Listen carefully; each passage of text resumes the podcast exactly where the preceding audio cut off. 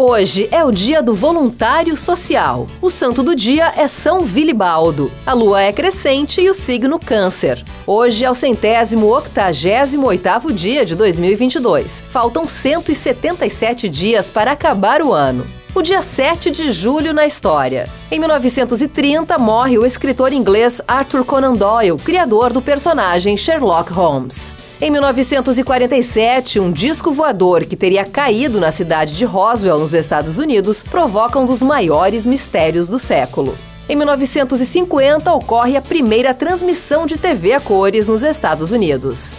Em 1957, Pelé estreia aos 16 anos na seleção brasileira de futebol contra a Argentina.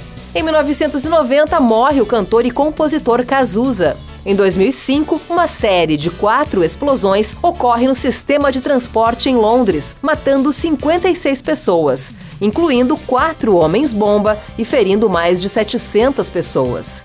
Em 2006, morre Sid Barrett, fundador da banda inglesa Pink Floyd. Em 2007, a estátua do Cristo Redentor do Rio de Janeiro é eleita uma das sete maravilhas do mundo.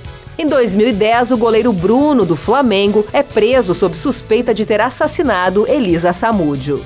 Frase do dia: Se alguém vai embora, é porque alguém melhor vai chegar. Cazuza.